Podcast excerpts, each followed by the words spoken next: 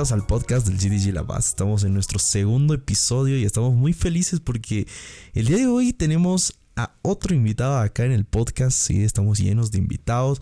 Pero antes poder presentar a, a, mi confitrión que va a estar al lado mío, que es John Hidalgo. Johncito, ¿cómo estás? ¿Qué tal? ¿Cómo estás, Ivancito? ¿Cómo están a todos los que nos están escuchando? Muchas gracias por hacerme parte del podcast y encantado de poder compartir un poco con, con nuestro invitado.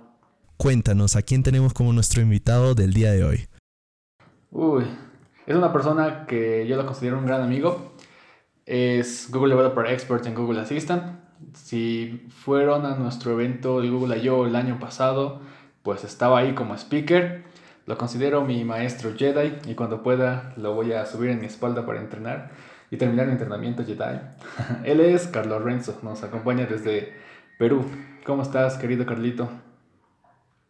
¿Qué tal, chicos? ¿Qué tal? ¿Cómo están? Más bien, gracias, este, John, gracias, Iván.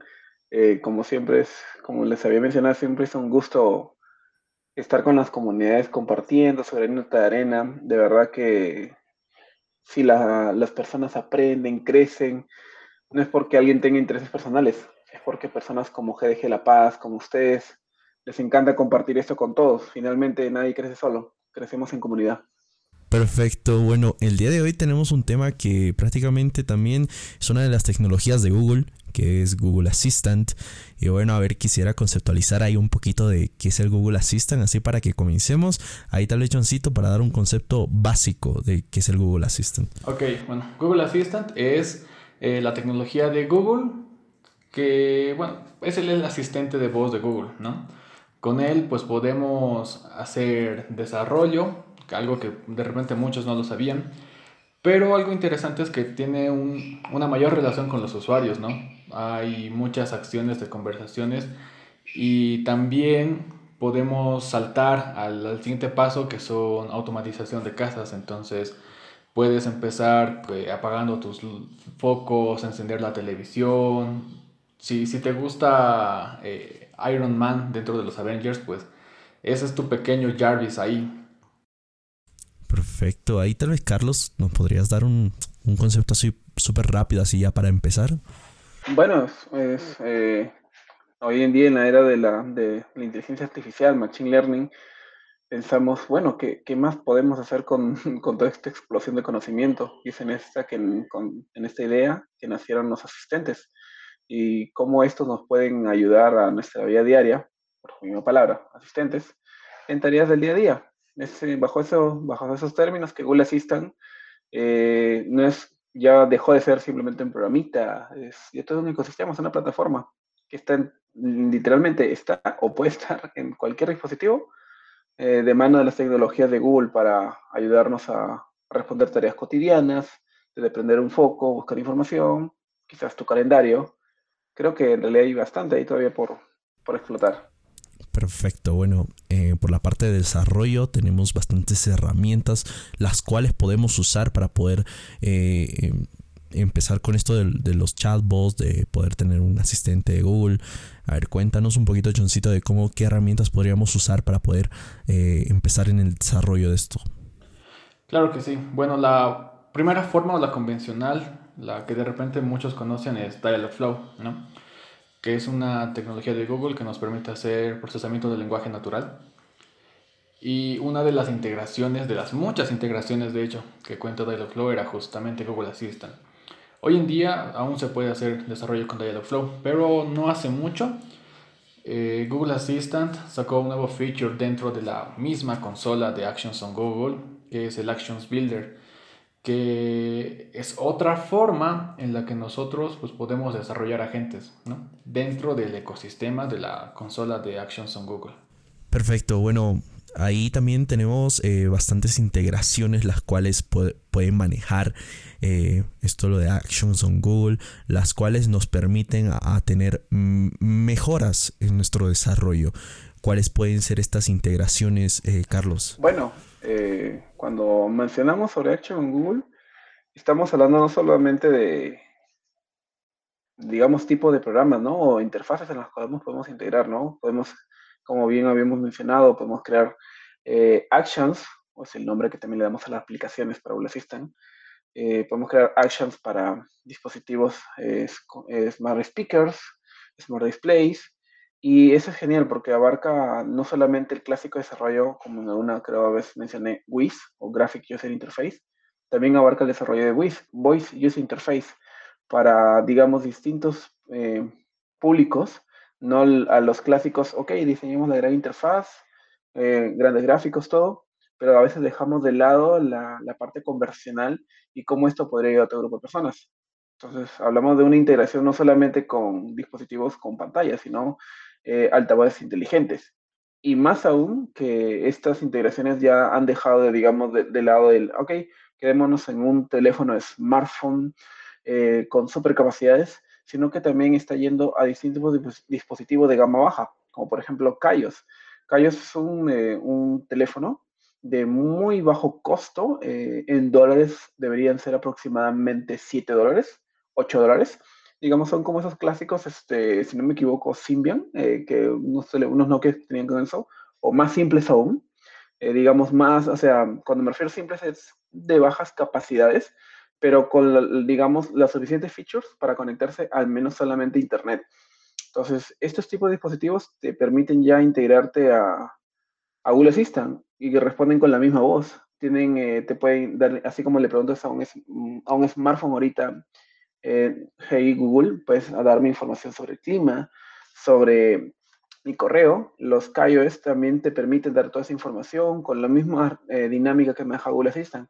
Así que sí, las integraciones de Google Assistant han ido creciendo, no solo enfocándose, digamos, en los teléfonos o como habíamos mencionado, Smart Displays, Smart Speakers, sino como también les había mencionado estos dispositivos de gama baja que no necesariamente son smartphones. Porque si hablamos de smartphone, quizás en esta categoría podemos hablar de aquellos que tengan integrado Android Go. Y aún así en esa línea también tienen Google Assistant integrado. Sin mencionar que Google Assistant comenzó a crecer ya a los relojes con Wear OS, a los televisores con Android TV, Google TV. Eh, recién este dispositivo que sacó Xiaomi, el Xiaomi Stick, para, digamos, otro público objetivo, cuando su primera versión, si no me equivoco, fue el Xiaomi Mi Box S, también para darle eh, Android TV a tus, a tus televisores antiguos o simplemente no te gusta la interfaz de tu televisor. Entonces, eh, Google Assistant está aquí, llega a través de la misma marca, a través de diferentes proveedores, a múltiples integraciones. De verdad que sigue creciendo cada año y es lo que busca, no facilitar, digamos, la vida contra las personas. Perfecto, ya hablando por esa parte de, de chatbot o asistente de voz, tal vez hay una, una diferencia que la gente tal vez lo, lo confunde o bien los puede igualar, pero tal vez hay un concepto, nos podrías dar, Johncito, de chatbot o asistente de voz. Claro que sí. Bueno, siempre hago esta comparación, ¿no? Eh, cuando antiguamente queríamos cargar saldo o comprar megas en nuestros móviles, pues usualmente marcabas asterisco 11 numeral o alguna otra combinación y te aparecía un pequeño menú y te ibas introduciendo un número en función de la opción que te aparecía. Eso es un, chatbot porque está ya preestablecido, va a recibir entradas que ya, ya, ya son esperadas, ¿no? Y va a estar en función pues, del, comportamiento de, o la necesidad en ese momento de la persona. ¿Qué es lo que hace diferente un chatbot de un asistente virtual? En el caso de todas estas inteligencias artificiales, Google Assistant, Alexa, Siri, Cortana, estos tienen un motor de inteligencia artificial. Eso quiere decir que va a ir aprendiendo, pero uno dirá, pues, ¿qué, va a aprender? Va a aprender de ti, va a aprender de tus necesidades, va a aprender de, los requerimientos que le vas compartiendo, de toda la información que tú quieras compartir con el asistente, eh, pues él lo va a ir aprendiendo. Entonces, ahí sí tiene ya más sentido la, la palabra asistente, ¿no? Porque va a aprender de las necesidades que tiene y en función de esas necesidades, pues el asistente va a estar ahí para todas las consultas que, tú vayas a necesitar. Perfecto. Bueno, en la parte tal vez de, de las soluciones que nos podría brindar estos asistentes de voz como ser Google Assistant, eh, ¿cuáles serían las soluciones eh, que en la vida cotidiana podemos tener, Carlos? Tal vez algo que la gente tal vez no lo está usando, pero en realidad lo tenemos ahí en el móvil, porque prácticamente todas las personas tenemos como que el Google Assistant en el móvil y creo que no lo llegamos a usar en su totalidad. ¿Qué soluciones nos, nos da el Google Assistant como tal? Eh, bueno, en, esa línea te pones a pensar, sí, ¿no? Todos los teléfonos Android tienen Google Assistant, pero no todos usan la máxima capacidad. Creo que eh, cuando me pongo a pensar en lo que dices, me, doy cuenta de que sí, o sea, ¿cuántos usuarios hoy en día usan Android? Pero no todos han, usado el 100% de este feature. Y es porque, nuevo, eh, va adaptado, o esto va de la línea de cómo las personas este, están acostumbradas a su día a día o a la cantidad de información que poseen. Por ejemplo, ¿dónde empiezan los primeros lanzamientos sobre Google? Estados Unidos, Londres, en China, Japón. Entonces están acostumbrados ellos de que la, información de primera mano a esos proveedores les llega. Eh, les llega, digamos, salió un nuevo producto, etcétera, y comienzan a explotarlo con lo que le dicen nada más. Cambio, cuando ya al resto de países va llegando, eh, esta información llega simplemente como un producto nuevo, cómpralo porque es genialidad pero no, se explota todas las capacidades como tal. Y creo que es ahí donde las, nosotros como comunidades es, bueno hablar de esto, porque vemos realmente en la tecnología, en este caso como lo asistan, no simplemente un software más, un hardware más, sino soluciones que nos ayudan al día a día. Eh, por ejemplo, retomando el tema de las soluciones que, Google Assistant nos puede dar. Eh, Google Assistant nos puede dar primero eh, el desarrollo como tal de aplicaciones por esa interfaz, como había mencionado hace un momento, las Action, que es como desarrollar un programa, que tú desarrollas un programa para tu computadora, para tu móvil, una página web. Pero aquí, digamos, el motor principal está la voz. Entonces, eh, este, esta solución de, de, conversaciones de Google Assistant permite crear aplicaciones orientadas a, voz. Y justo hace unas semanas di una charla sobre accesibilidad. Uno piensa, las personas ahorita están tan orientadas al desarrollo de interfaces gráficas, pensando, este, tengo la mejor interfaz, todo, y voy a llegar, entre comillas, a todo mi público. Pero nos ponemos, no, a veces nos olvidamos de, un foco de que no todas las personas eh, al 100% en el planeta tienen esas facilidades, ¿no? Para seguir una interfaz gráfica. Hablo a aquellos que tienen alguna dificultad visual o dificultad motora, incluso para eh, Parkinson, entre otras. Em, personas con, que son cuadroplégicas, etc. Entonces, no importa qué tanto explotemos el tema de una interfaz gráfica al mejor diseño, y ojo, bueno, soy delicado al decir esto, no digo que esté mal el diseño de interfaz gráficas, de hecho, eh, es muy genial darle color eh, y vida a tus diseños, pero también hay que pensar que este, hay más personas aparte de nosotros allá, y todos les gustaría interactuar con la tecnología de la misma, con la misma emoción que, digamos, una persona con todas sus facultades, este, tanto físicas y motoras o cognitivas, lo hace.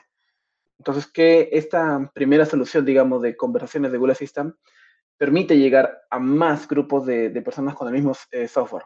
Por ejemplo, tú creas eh, para tu aplicación móvil un, app para restaurantes para hacer pedidos, compras o simplemente algo informativo. Pero tienes una gran interfaz para que cualquiera que obviamente pueda ver, toque los puntos que necesita tu aplicación y obtenga su pedido obtenga su información, etc. Eh, ¿Y qué pasa con aquellos que no pueden ver? Uno dirán, sí, Renzo, que le active el, el voiceover, el voice talk que tiene Google Assistant los lectores de voz y ya. Entonces, pero eso es darle como que un support, es, es, darle un support al programa, ¿no? No es como que realmente haberlo diseñado para esa persona. Entonces, es aquí donde entra esta primera solución de las cooperaciones para poder darle a las personas una solución realmente integrada netamente con la voz y ellos sientan que están interactuando con, con el software. Y esto es muy interesante porque justo en, la pregunta pasada que estabas conversando con John acerca de las diferencias entre un chatbot y un asistente, acá también podemos recalcar que mientras que un chatbot se centra netamente en el desarrollo de, vale la redundancia, un chat en un programa, sea en Facebook Messenger, sea en Telegram, eh, solo tiene preguntas y respuestas, preguntas y respuestas, y puede tener Machine Learning, como bien dijo John, y puede estar aprendiendo en el camino. Pero la diferencia en asistente es de que acá tú le agregas el factor de sentimientos, emociones. Las respuestas ya van más amarradas a hacerle pensar al, al usuario que es una persona quien está hablando. Entonces, comenzamos a entender que este contexto de, oye, la voz no es solamente, ah, ya, le agrego, mala redundancia, voz a mi programa y ya está, ¿no? nos estamos viendo de que Google Assistant es para un foco distinto también de usuarios, aquellos que nunca han sentido, pucha, una interfaz gráfica, pero tengo este potencial en una interfaz conversacional donde sí realmente estoy interactuando con el software, que a diferencia de las interfaces gráficas, eh, con un lector de voz de pantalla, no estás interactuando, están que te dan un soporte para que puedas interactuar realmente. Entonces, esta primera solución de conversaciones te permite crear aplicaciones para Google Assistant con este, con este sentimiento de la voz, eh, con este sentimiento de que estás conversando e interactuando realmente con alguien y ya no con algo. Eh, digamos, otra solución también que puede haber. Eh, bueno, ustedes saben que yo soy este mobile developer y bueno, mi corazoncito siempre está en Android. Entonces, y uno dice, ¿y qué pasa con estos usuarios de Android, no? ya tendrían que dejarse de desarrollo y volver a desarrollar todo de cero para Google Assistant con sus actions. En realidad, no. Tú tienes un feature llamado App Actions que te permite integrar tu aplicación en Android con comandos de voz de Google Assistant para que estos puedan ser interactuados, tus capacities de tu aplicación con los comandos que tú puedes lanzar a través de Google Assistant. Eh, y finalmente, eh, digamos en el mundo de desarrollo de Android, tenemos algo llamado como los deep links, aquellos eh, parámetros que nosotros mandamos a una URL con data customizada para que tu aplicación lo interprete y lo transforme. Eh, y una vez alguien me dijo una charla al final esto de las app actions. Entonces las app actions son como voice links. Entonces le digo, sí, podríamos llamarlo voice link, aunque no, es oficial. Otras dos soluciones más que tiene Google Assistant son el Smart Home eh, para desarrollo tanto con SDK, eh, para todo lo que sea domótica, casas dispositivos inteligentes, todo aquello que tú quieras integrar también así para desde prender un foco, abrir una cortina, eh, el timbre de la puerta, el termostato, etcétera. Any dispositivo que tú puedas conectar con Google Assistant lo puedes hacer, lo puedes integrar a través de las aplicaciones y ese desarrollo te ayuda, te ayuda a que tú tengas, digamos, ese control sobre las cosas que tú quieres en tu casa, digamos.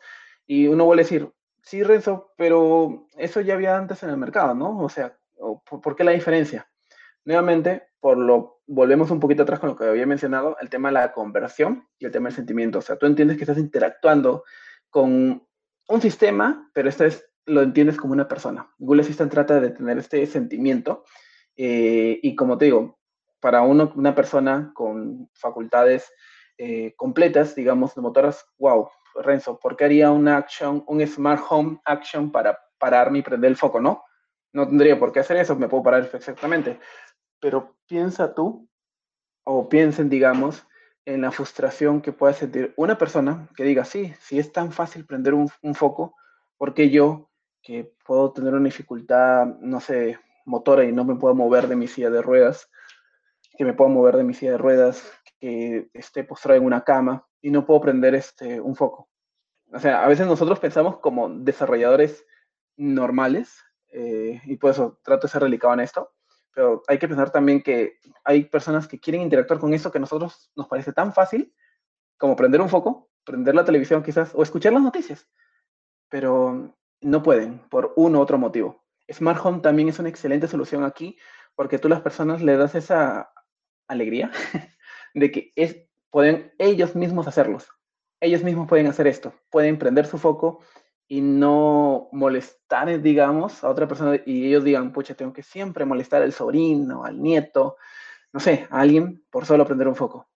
Ahora estas personas pueden hacerlo directamente también con este, estas soluciones para casa que nos da Google Assistant. Y la última, eh, que tenemos también que, que he estado bastante dando, bastante punch este año o en estos últimos años, es el Interactive Canvas, que digamos, ¿por qué no tomar todo lo mejor del mundo de voice actions para el tema de videojuegos, para el tema gráfico? Si ya tengo una, interfaz gráfica muy bonita, muy chévere, muy chula, ¿por qué no interactúo con ella por la voz? ¿Por qué no puedo usar comandos de voz para interactuar? Lo que es lo que vemos en, películas, ¿no? Vemos en películas que interactúan con la voz, que tratan de eh, hacer un comando y simplemente ven la pantalla y todo lo hacen directamente con la voz, y, pero hay una interfaz gráfica detrás la diferencia es que ahora ya no usas tus dedos, sino ahora usas tu voz. Eh, Interactive Canvas te permite eso, ¿no? O sea, igual los mismos comandos de Google Assistant para interactuar con una interfaz gráfica que tú previamente hayas diseñado. Y creo que esas serían eh, las soluciones principales que Google Assistant te puede, te puede ofrecer. Las conversaciones para desarrollo nativo de la plataforma, las App Action para integración con dispositivos Android. No está disponible con dispositivos iOS espero que pronto. en los Smart Home, también para desarrollo con dispositivos inteligentes que tú quieres en, tu casa, en el hogar. Y el Interactive Canvas, también posee estos comandos de voz con pantallas gráficas. Perfecto, bueno, eh, ahí quisiera hacer un punto aparte. Tal vez, Johncito, puedes explicarnos para las personas que tal vez quieren hacer su Smart Home acá en Bolivia. Pero ¿cómo podrían hacerlo? O sea, ya hablando por esta parte de tener un asistente en casa, yo creo que eso ya prácticamente es, eh, algunos lo ven del futuro, pero ya es posible. Ya, ya hasta lo tienes en tu celular y lo puedes, puedes comprar un Google Home Kit. Y bueno, a ver, cuéntanos cómo podríamos empezar nuestra Smart Home, así tomando un punto de aparte para poder, para que la gente también vea esta parte de lo que Google Assistant puede hacer. Pues diría que tenemos dos caminos hay muchos productos ya en el mercado de, empresas que pues haciendo uso del SDK eh, ya tienen el producto solamente para instalar, ¿no? Eh, yo usé ese, por ejemplo, en Navidad empecé a automatizar toda mi sala, encender mi arbolito de Navidad, mis foquitos, te, te, te, sientes como Matilda en la, en la peli cuando empieza a señalar algo y se empieza a mover, es muy divertido. Y esa es la solución fácil, ¿no? No, no tienes que ser necesariamente desarrollador, para automatizar tu, tu casa. Es simplemente hacer la conexión o simplemente enchufar a una toma de corriente en muchos casos. La otra opción, ya si eres desarrollador, si te gusta la electrónica, eh, haces Arduino, Raspberries, em, pues puedes hacer uso del SDK. Hay un Code Lab, de hecho, en, en, el, en la página de Code Labs de Google y haciendo uso del SDK, pues tú ya lo instalas, ¿no? La arquitectura del, del, del, circuito, podríamos decir que no es más que un módulo Wi-Fi, un relay para dar o no dar corriente y el dispositivo al que quisieras conectar, ¿no? Si lo conectas a tu red local de, de tu casa, pues es todo lo que tendrías que hacer para poder tener un, un nuevo dispositivo ahí en tu, en tu asistente, ¿no? Y algo que también es muy interesante respecto a esto de la automatización es que ayuda mucho en la seguridad de las casas, ¿no? De repente te toca hacer un viaje de, de todo un fin de semana o toda la semana y te da miedo dejar la casa sola, entonces tú desde donde estés, desde cualquier parte del mundo, de hecho, puedes encender tus luces, eh, apagarlas, ver el estado en el que están, entonces pues de ese lado también es una muy interesante solución. Perfecto, bueno, por esa parte también tenemos como que bastantes integraciones para lo que es la parte del smart home, que muchas personas lo ven como, como algo del futuro, se podría decir, porque con solo decirle que encienda la luz o que prenda la tele, eh, yo por lo menos me siento un Iron Man, con un Jarvis, ahí, teniendo, ahí teniendo un, pudiendo encender la tele desde mi celular o pudiendo encender la luz. Es como que algo, bueno, yo lo digo personalmente, lo veo de futuro, pero ya lo tenemos, ya, ya está acá. Entonces, eh, quisiera hablar un poco más de esto de Interactive Canvas, que es lo que recientemente vino. ¿Nos podrías explicar, Carlos, cómo es esto? Claro. Eh, mira, eh, justo cuando lo, que mencionabas del tema de las películas, todo, eh, es, en la línea que el equipo pensó, el equipo de desarrollo de, de Assistant, ¿no? Eh, hemos logrado grandes cifras, una gran acogida de usuarios con el tema de, de los diseños de voz. Entonces, este, ¿por, ¿por, qué no darle más approach a los usuarios que ya trabajan eh, interfaces gráficas, desarrollo web con Google Assistant? O sea, ¿por, qué simplemente dejarlo en un desarrollo nada más de voz y a lo que ya existe, que nuevamente son las interfaces gráficas, ¿por qué no darles una interacción diferente eh, a la típica usted usando un mando, usando un teclado, un mouse o tus dedos, ¿no? Porque ya estás tan acostumbrado. ¿Por qué no hacerlo eso como tú mismo lo has dicho, Iván, este, una interacción a lo Iron Man, que eres capaz de ver la interfaz gráfica, eh, ves eh, los controles disponibles que tienes pero quieres interactuar con ellos a través simplemente de un comando de voz, decirle, Jarvis, haz esto, etc. Es eh, que por eso que dijeron, ok, démosle este nuevo feature llamado Interactive Canvas, eh, que es este el framework que nos provee Google Assistant para el desarrollo de la interfaz gráfica eh, para dispositivos, en este caso ya sea teléfonos, porque bueno, los, los, smartphones, los Android tienen una pantalla en la cual es posible hacer este tipo de dibujos, pero también habíamos tenido los este, Google Home Hub, Los, los Home Hub o los Home Hub Max son pantallas interactivas que te permiten, justo lo estaba viendo uno en el estado de, de, de John de su WhatsApp y veía cómo hacía pelear a la Alexa con, con, Google. Y ese tipo de pantallas, tú dices, ok, pero quizás sea un marco de fotos virtual nada más, o ¿para, ¿para qué necesito ir más allá, no? Es porque ya no solo piensas en el sentido de que estoy haciendo un programa informativo, estoy dando algo, sino de que estás dando eh, un mundo de posibilidades, porque a través de los gráficos también puedes hacer videojuegos. Eh, Interactive Canvas te da esa, esa, ventaja de que tú sientes de que estás in, inmerso en una realidad de, hacer un dibujo, de una aventura, algo, y todo lo que tú vas avanzando es, con tu voz. Entonces, eh, tienes la, libertad de sentir que tú estás, como tú mencionaste, eh, activando un comando, diciendo algo, y ves que la respuesta eh, a tu comando de voz ya no es otro comando de voz, como sucedería con un smart speaker como los clásicos, eh, los, los, Google Home, el Google Home Mini, que son parlantes inteligentes, eh, sino que ves ya una, interacción y una respuesta visual, como que tú le digas este, avanzar la aventura, lanzar hechizo, si es que fuera un videojuego, eh, abrir, abrir puerta, y tú ves específicamente, digamos, en ese tiempo real, cómo la pantalla te va mostrando una puerta abriéndose quizás de un videojuego, tu, un mago lanzando un hechizo. Entonces ya, de verdad que se abre un mundo de posibilidades. Y lo otro que, que apoya aquí es que tenemos bastante framework que pueden ayudar a esto. O sea, a todos aquellos que hayan estado inmersos en el desarrollo web, desarrollo con JavaScript, con TypeScript y ahora eh, también con Flutter, porque Flutter también te permite desarrollo para web. Se les abre un mundo de posibilidades porque hay una nueva plataforma donde no estoy desarrollando una página web o una plataforma, no, estamos, o estamos desarrollando algo más, algo que, que, es capaz de interactuar todo lo que yo ya sé, mis conocimientos de, de desarrollo frontend, lo puedo conectar con este tipo de desarrollo este, conversacional que Google Assistant provee.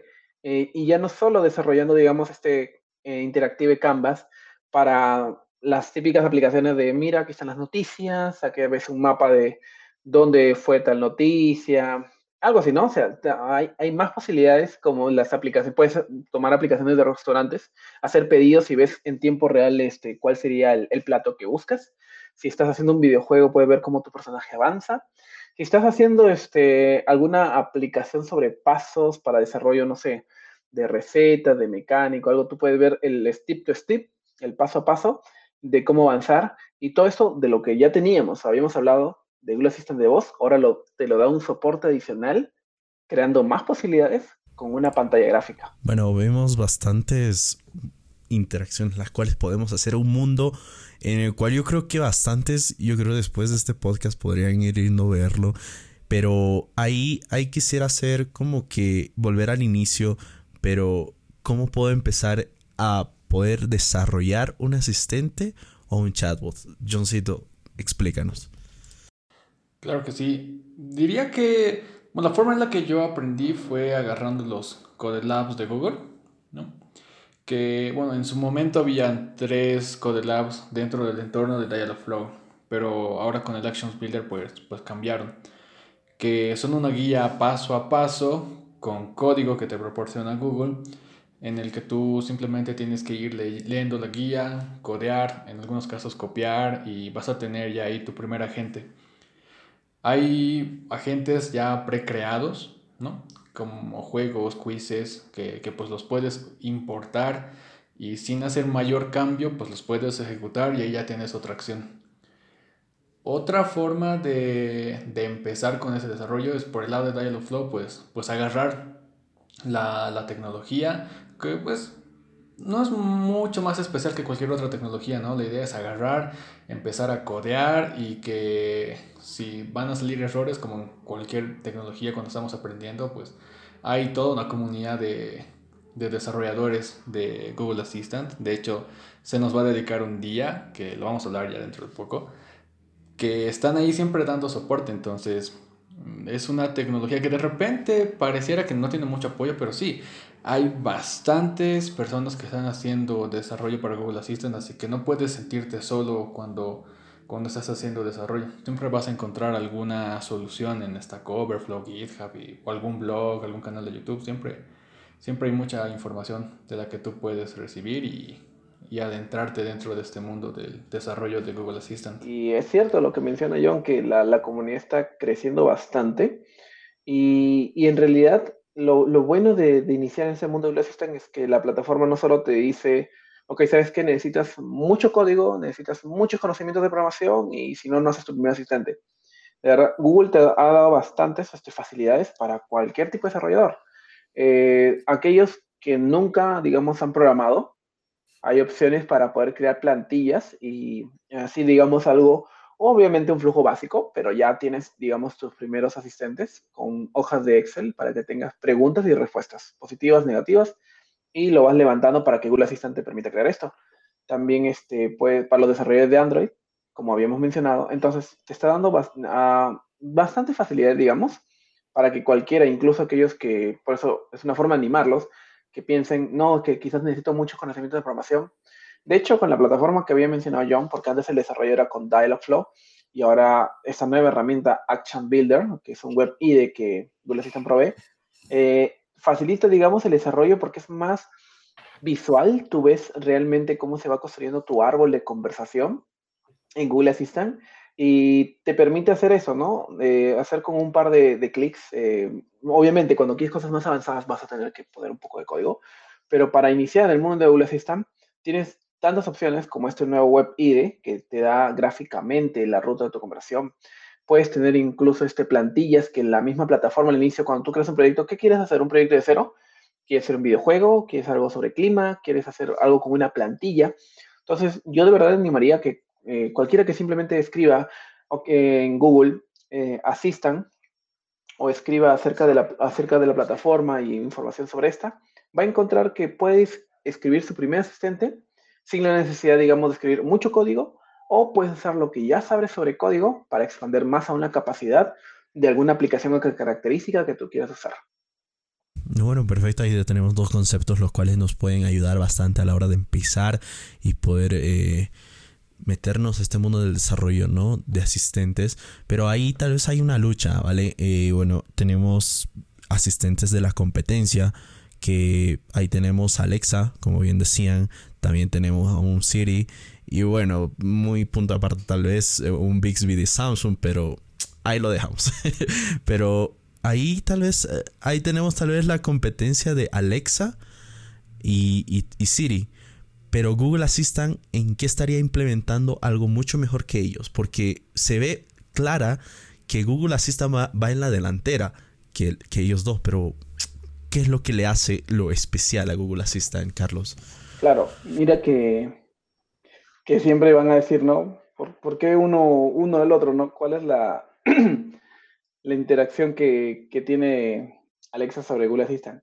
A pesar de que Alexa ha mejorado bastante en, en, los últimos, en los últimos años sus modelos conversacionales, sus modelos de voz, sus respuestas, sus entrenamientos, eh, digamos, la lucha principal acá está, creo que lo habíamos mencionado con John al inicio, ¿quién suena o quién tiene esta interacción más natural al momento de conversar con, el usuario.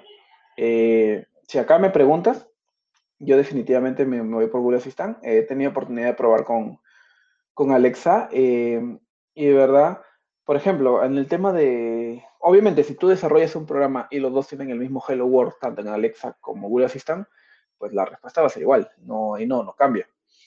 Pero cuando tú hablas sobre reconocer algún comando o palabra, frase random que tú digas.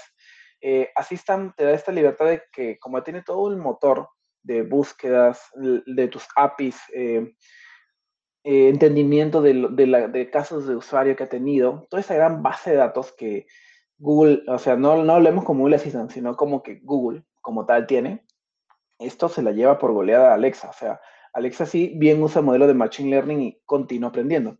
Google hace lo mismo, de continuar bajo un modelo de Machine Learning aprendiendo, pero sumado a todo el, potencial de conocimiento que ya ha tenido adquirido en los últimos años. Y con esto no me refiero a los datos personales de los usuarios, yo me refiero a las interacciones de los usuarios con la plataforma en general. ¿Qué tipo de palabras usan las personas al buscar un video en YouTube. A veces nos ponen el título, a veces nos ponen palabras claves. Eh, cómo hacen las búsquedas en, la barrita de búsqueda de Google. Eh, quiero saber información sobre esto. Eh, cómo hacen búsquedas con, Google Play Movies, cómo bajan programas. Entonces va entendiendo el comportamiento, el behavior de, los usuarios sobre cómo van a entender, cómo van a hablar, qué, esperan como respuesta, este, este concepto que se llama voice match, o cómo la, respuesta va con lo que tú estás preguntando. Por ejemplo, si yo le pregunto a cualquiera de los dos asistentes algo que no puede entenderme, ¿qué sabes acerca sobre esto o el otro? O preguntas así libres. Eh, como dije, Alexa mejorado esto bastante, pero podemos ver que las respuestas no son tan humanas, no son tan personalizadas, y esto es debido nuevamente a la cantidad o crecimiento de usuarios que lo va a tener. ¿En algún momento Alexa lo, podría alcanzar el modelo actual de Google? Sí, sí podría, pero e, es que eso solo si es que Google se queda detenido y no se mueve. El detalle es que siguen creciendo, los usuarios siguen interactuando, entonces sigue dándole más respuestas personalizadas. Creo que el ejemplo más claro que tengo de esto, eh, y quizás la comparación no es tanto con Alexa, pero puede ayudar a entender un poco. Eh, no sé si han usado Spotify. Eh, no sé, hacer una suscripción gratuita, premium, lo que sea, por ejemplo. Eh, yo antes usaba este Spotify, tenía una suscripción gratuita ahí. Eh, para la música, bueno, no, no tenía necesidad de, de, pasarle uno en uno, ponía todo en un solo lista de favoritos y que corre random. Ya no importaba cuál me cayera, pero me gustaba. Pero Google Assistant también te permite integrarte con servicios como Netflix y en este caso como Spotify. A veces, créeme, no, reconoce bueno recordando el nombre completo de una canción o a veces ni el autor. Y yo le decía, este, eh, hey Google, eh, por favor pon alguna canción sobre tal autor, sobre tal, este, tal canción y les ponía el nombre. Y a veces Spotify no me entendía perfectamente lo que quería y me terminaba poniendo otra canción o me terminaba, o por ejemplo, yo le tenía que dar el nombre completo específico de la canción, quizás con el autor, para que ponga lo que yo quisiera. Recientemente, y de verdad, pasa, pasa. Y, y recientemente le comencé a decir, que había el producto este también, YouTube Music, que bueno, uno dirá, sí, pero es simplemente YouTube, pero sin el video, le, apagas y ya está. Eh, también, como, pero como servicio, te lo probé para integrártelo con Google Assistant. ¿Con qué motivo? Eh, yo estaba escuchando una, una, una, una, canción, una música clásica, eh, ni, ni, recuerdo el nombre, como te lo digo, solo recuerdo que la, el nombre era eh, Introducción a Rondo Caprichoso, de, y créeme, el autor, no lo recuerdo, todavía sigo sin, sin, sin, recordarlo, era Saint o Klein Saint, Klein Saint, y yo recuerdo que él trataba de ponerlo en Spotify. Y Spotify tenía que decirlo como cuatro veces para que el algoritmo entendiera qué era lo que trataba de decir y nunca ponía el nombre. Y aún, así todavía no te daba el resultado. Y aún así no me daba el resultado. Entonces dije, ah, y un día dije, ah, pero cuando tú ves en la lista de proveedores de música disponibles y sale YouTube Music, lo conecté y yo le decía a Google, este, por favor pon la canción eh, introducción, y todavía así como que balbuceaba, y, o sea, a esta voy, mira, balbuceaba porque no recuerda, eh, introducción, rondo, digo, y de, luego decía de, para decir el usuario, eh, perdón, el autor, de Saint Clair o Claire, así, no, le hablaba, estaba conversando, no, no le daba el nombre completo, y luego Google me decía, ok, poniéndote la canción Introducción Rondo Caprichoso de Klein Saint Ópera 28, tal, y era justo la canción que uno estaba buscando. Y tú dirás, quizás se basa en tus búsquedas. Sí y no, porque aun cuando tú tratas de poner mis búsquedas, porque eh, Spotify también guarda tu, tu historial de búsquedas para darte recomendaciones, pero solo machea lo que tú buscas con lo que ya has tenido para darte nuevas opciones similares. No trata de, y aquí viene la gran palabra, entender, tratar de entender qué es lo que estás diciendo realmente. Y es acá donde volvemos a retomar el tema de, Alexa y, y, Google Assistant o Siri, que el conocimiento en general que te ofrecen, eh, uno versus otros, está amarrado muy, muy, muy este, profundamente con la base de datos de conocimiento que puede tener uno del otro. Como tecnologías, ¿qué son? Parlantes con algún módulo de Wi-Fi, pero el, feature de los dos o el empuje va a estar en el modelo de reconocimiento de voz que use cada plataforma, más el motor de conocimiento que estén almacenando para la identificación de qué es lo que realmente necesiten los usuarios.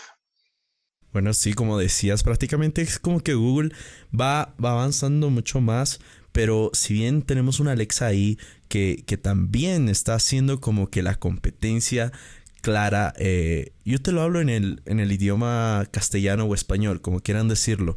Eh, creo que ahí avanzaron bastante, mucho más que Siri, porque Siri creo que se va más al idioma inglés, entonces creo que el español ahí lo tiene como que guardadito.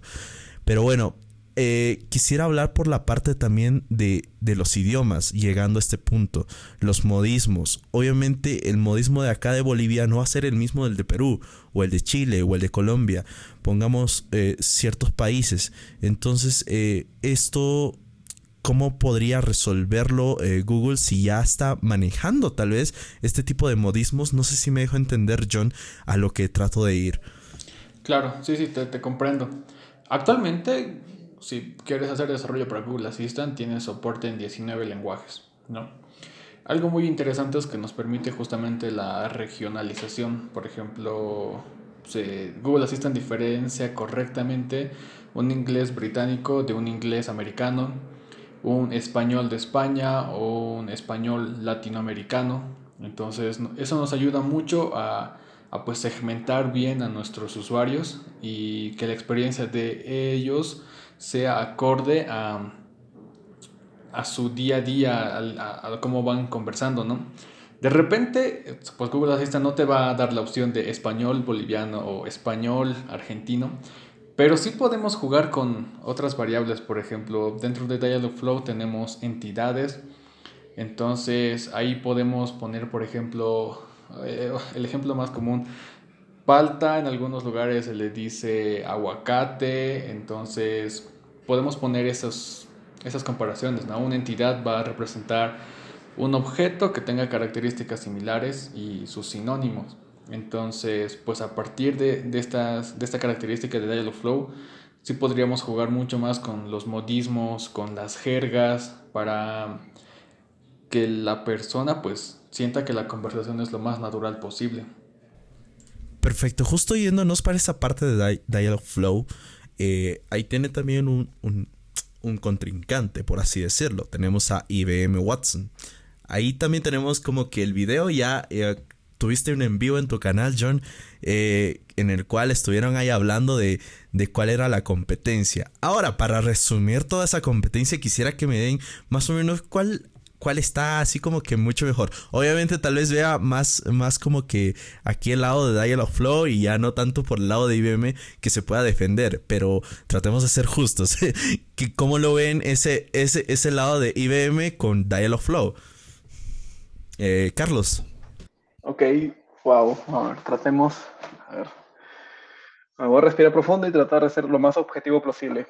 Algo tranquilo para que tampoco IBM se sienta mal. No, no, ahí digamos, no hay mucho que decir este, en el sentido de cuál es mejor. Eh, es más, ese día de, digamos, la competencia, en la cual John nos invitó eh, para, hablar sobre estas plataformas, em, eh, IBM Watson, la verdad, sí ha mejorado bastante, ha, mejorado mucho en, su tema de, de interfaz, en su tema del de motor de reconocimiento de voz. Eh, ha mejorado bastante, la, verdad. Ha, mejorado muchísimo como, como la plataforma. Em, ¿Cuál es mejor o, bueno, cuál es el otro? Digamos, un par de resumen. Los dos tienen puntos fuertes. No hay uno que sea the best solution por todo, ¿no? Eh, digamos antes, el, mejor motor para integrar desarrollo de, de Google Assistant, si netamente hablábamos de Google Assistant, era Dialogflow. Si hablábamos de algunos motores que salieron para ir para ayudar a hacer chats específicos, chatbots para Facebook Messenger, estaba ManyChat. Eh, y para chats en general, para, para plataformas, chatbots o estos tipos de sistemas con Machine Learning, y generar respuestas, eh, digamos, customizadas, que Dialogflow lo permite, pero digamos, hacer estas respuestas customizadas en, un poco menos tiempo, récord ya pre-preparadas, también estaba este IBM Watson. Entonces, la verdad que, que, la plataforma creció bastante. Y justo en esto que, que John mencionó de los idiomas, la verdad sí me quedé con un sabor un poco amargo ese día porque tuve que admitirlo. Google eh, Dialogflow sí te permite, eh, bueno, y ahorita Action Builder, la nueva herramienta de Google también, te permite crear este, este modelo para, para qué decir como un español boliviano, un español Perú, un español colombiano. Te permite, sí, tener estas variaciones, pero más como que lo centra en el caso de, de lenguajes, eh, digamos, inglés americano, inglés británico, y para el resto del español lo divide como que en español España y en español eh, latino. Eh, tú puedes agregar quizás por localización un par de frases más, pero la el tema de, de, procesamiento de la voz sigue siendo un poco, este, o al menos los modismos, todavía, digamos, hay cosas por mejorar digamos, para detectar de forma natural, porque recordemos que estas plataformas nacen directamente en, inglés y el desarrollo principal es ahí, así que luego van haciendo poco a poco el de español. Eh, pero cuando comenzamos a hablar con, con el tema de IBM Watson, vi que las soluciones para localizaciones y modismos eh, también está bastante avanzada. Eh, interactúa más ahí sí con, con subregiones, con zonas geográficas específicas y cómo tú podías armar los distintos modelos de entrenamiento de respuestas para cada uno de estos.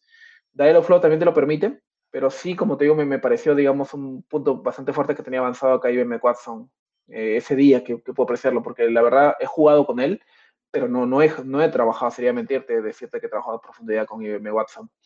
Entonces, ¿hay una, un notable ganador? Yo diría que no, que todas las plataformas en realidad tienen sus puntos fuertes y tampoco deberíamos cerrarnos en, ah, este es mejor y voy a usar Dialogflow. Si, sino de aprender todas un poquito porque cada uno tiene, tiene su, punto fuerte. Así que pues, mm, si tú me preguntas mi opinión, la más objetiva posible, sí, desarrollen con Dialogflow. Igual para ver toda esta guerra que se armó durante dos horas prácticamente, eh, lo pueden ir a, ver en el canal de Action in Action de, de John, John Hidalgo. Y bueno, llegamos al final, pero ahí quedamos como con, sabor a poco. Eh, quisiera que nos digan ambos eh, cuáles son los comandos de voz que más usan. Algo así como que para, para romper el hielo y para irnos más tranquilos. Eh, así para que la gente también conozca que, que, diga, mira, yo también quiero usar ese comando de voz en mi celular o en, o en mi Google Home. Entonces, ahí tal vez, ¿cuáles son los comandos de voz que más usan? A ver, Johncito, ¿cuáles son los que más usas en tu en tu Home. Uy, a ver, a ver. Eh, la primera creo que es la de escuchar música en Spotify.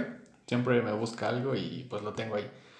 Ahí está genial que esté a unos 5 metros y que pueda estar bailando, jugando y decirle, hey Google, siguiente, hey Google, pon esta canción, es muy divertido. Otra acción es, dado esto de la pandemia y como estábamos todos acá en casa, nos repartimos días para la cocina, entonces yo tenía dos días y yo me despertaba, no tenía idea de qué iba a, preparar para el desayuno, ni para el almuerzo, ni para la cena. Entonces yo simplemente decía, hey Google, dame recetas de desayuno. Me botaba una, veía que tenía los ingredientes y listo. Lo mismo para el almuerzo. Entonces es, es, es muy divertido. Hay algunas acciones que te van dando paso a paso que tienes que ir haciendo. Y una más que la uso mucho es una la de calendario, que me vaya recordando cosas. Eh, la universidad, el trabajo, las comunidades, pues a veces me tienen un poco con corto de tiempo, pero es, es como tu voz interior, ¿no? Entonces siempre que tienes algo cada media hora te va diciendo, che, Johncito, en media hora tienes una reunión, es, ayuda mucho. Y la última es el temporizador. Me tocó aprender a hacer queques con mi mamá y tortas, entonces siempre me dejaba ahí con con el horno. Y la primera vez que le hicimos en la pandemia se me quemó porque se me pasaron dos minutos. Entonces ahora, ahora siempre que tengo que hacer queques con mi mamá, pues meto el queque y es hey Google temporizador en 10 minutos. Y termino los 10 minutos y es correr al horno y el queque no está quemado. Así que puede ser una buena ayuda para las personas que quieren aprender a cocinar. Wow, ¿cuáles son las que más uso? A ver, no, no, no, no sé si, si, si, decirlas me va a terminar revelando mi, mi ociosidad en el momento de hacer mi día a día. Por, por ejemplo, creo que, que, uno de los que más uso es que, que encienda o apague las luces de, de la sala. Justo es como yo mencionó una de las cosas cuando ya comenzó a armarse el tema de, de no solo Action como plataforma, sino también con la integración de, smart devices, es, smart home para tu casa. Eh, claro, poco a poco comencé a reemplazar algunos de, los focos. Eh, quizás también comprar focos es un poco costoso, así que es como mencionó John, también podía comprar un, reliable, los relays, eh, el módulo Wi-Fi para cambiar un par de interruptores. Igual también estos los venden este, hechos y la verdad son más cómodos. Así que digamos uno de los primeros comandos que siempre uses, por favor, apaga la luz de la sala o pon la luz de mi cuarto al 20%. Y, y es, por, es por lo primero que, que, me dije, ¿no? La luz, no sé quién, eh, quién diseñó, eh, digamos, este, o si hay un estándar para poner los, los, los, switches de los focos lejos o algo en la habitación, pero siempre que quiero apagar la luz de mi sala, no sé por qué estoy como que al otro lado, digo, no, no llego, no llego. O yo no me quiero parar, digo, a ver, ¿de qué estoy más cerca? ¿De mi cama o de apagar la sala? Ya, pues si mi mamá me, o alguien me dice, por favor, apaga la luz, ya mejor directamente se lo digo a Google Home. Y creo que es el comando que más uso para aprender y apagar las luces. Si me voy al, otro que estoy usando más, ah, lo mismo, en, esa línea, el del televisor. Eh, yo tengo un, Chromecast em, y los Chromecast eh, te permiten por medio del puerto HDMI mandar una señal al televisor para aprenderlo y apagarlo. Eh, por ejemplo, personalmente, yo no veo televisión Em, digamos en el sentido de que tengo contratado algún proveedor de cable o de antena, ¿no? La verdad siempre me dicen, pero si quieres ver noticias, pues las veo en internet, ¿no? En mi celular, una laptop, eh, veo una página de noticias y comienzo a enterarme de lo que hay. Eh, y listo, mm, no más. Y si quieres ver algún evento deportivo, bueno, creo que la mayoría, por no decir casi todos, ya son pasados este, por streaming y quizás luego, si es que hay una repetición, lo puedo ver luego por, por YouTube, ¿no? Entonces, no tengo necesidad de, tener un servicio de televisión pagado, al menos no, no, no mi persona, no, no, digo que esté mal, simplemente yo, no, no no me gusta, pero sí me gusta ver películas con mi familia, este, con mi esposa, mis hijas, y ver algo, entonces le digo, oh, ok, ok, Google, prende la televisión eh, y reproduce, no sé, la película que más le gusta a mi hijita, Madagascar, eh, en Netflix y automáticamente la pone. O me, o me, dice, papá, tengo que ir al baño, no sé, y, créeme, a veces no, no, sé dónde está el control, porque muchos de los televisores ya tienen este, sistemas operativos inteligentes, pero lo que nunca encuentro es ese control o el agujero negro que creo que tienen todos los muebles de las casas y no sé dónde se meten los, dónde se meten los controles de verdad, esa manía. De verdad, siento que son, eh, no sé por qué, están diseñados para perderse, así de simple. Esos controles están diseñados para perderse. Entonces, nunca lo encuentro, entonces ah, un Chromecast a mi televisor, lo prendo y apago con, con Google Assistant en el televisor. Puedo poner videos de YouTube directamente por comando de voz, así que de verdad que ese es el que más, más, más uso. Y el último, digamos, y muy similar, el, como lo que a mí me sonó John, es va amarrado al tema del tiempo. Porque sabes que te vas a dormir y, o te vas a quedar dormido después de una amanecida y le digo, es que, ok, Google, por favor, levántame o despiértame. Y lo entiende perfectamente en las dos palabras. Eh, justo lo que me habíamos mencionado más temprano, el tema de entender qué dices. Le digo, ok Google, despiértame o levántame a tal hora, eh, por favor, ¿no? Y bueno, y Google me dice, este, está bien, poniendo alarma para las tantas horas y listo. Eh, ¿Por qué? Porque te ayuda, digamos, a organizarte mejor. Sí, creo que esos serían los que, los que más uso ahorita. Ahí, ahí yo comparto lo, por ejemplo, yo hace unos meses compré el Chromecast y prácticamente yo ya me desconecté de la vida de la tele.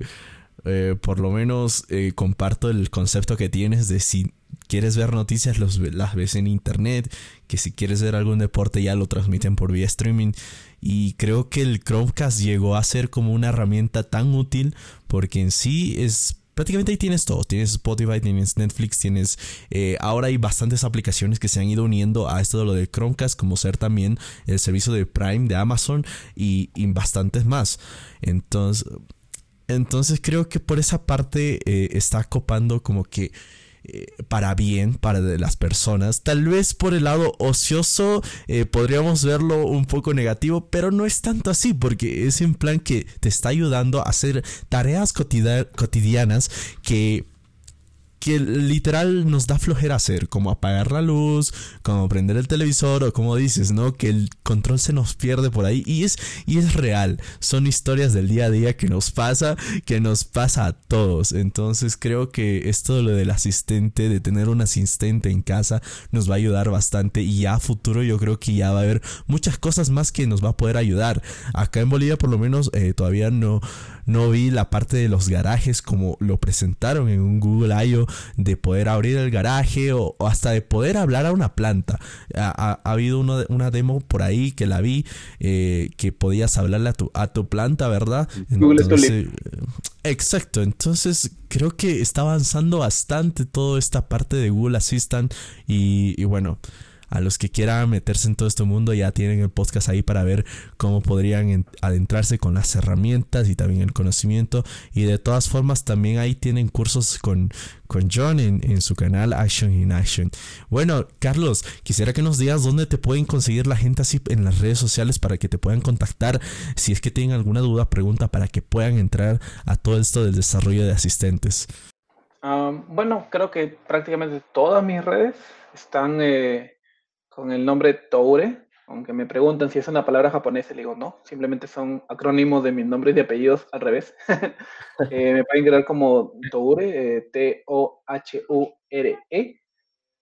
excepto en Twitter, porque en Twitter ese nombre ya estaba tomado, así que tuve que agregarle un subguión, una línea para abajo para, para hacer un nombre diferente. Solo es la única red que me he podido conseguir mi nombre completo. Después el resto sí, normal.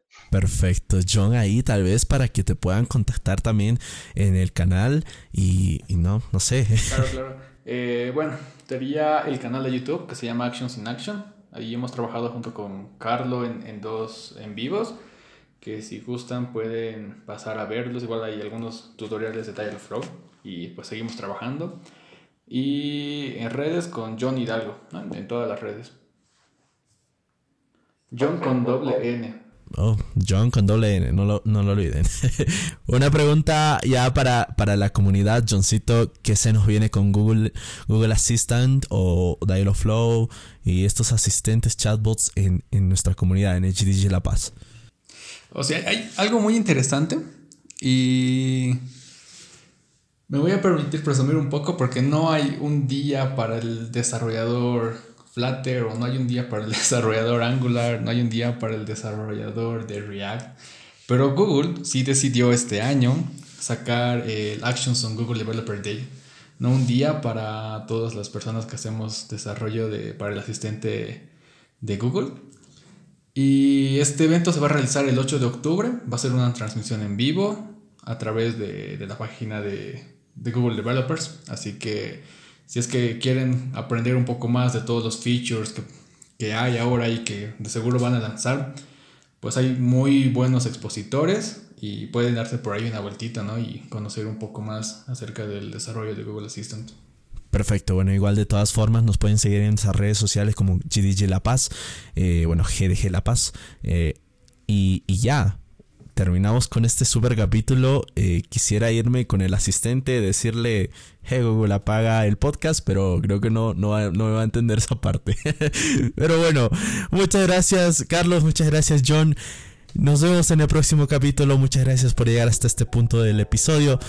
Los esperamos en el próximo capítulo con más sorpresas. Chao, chao.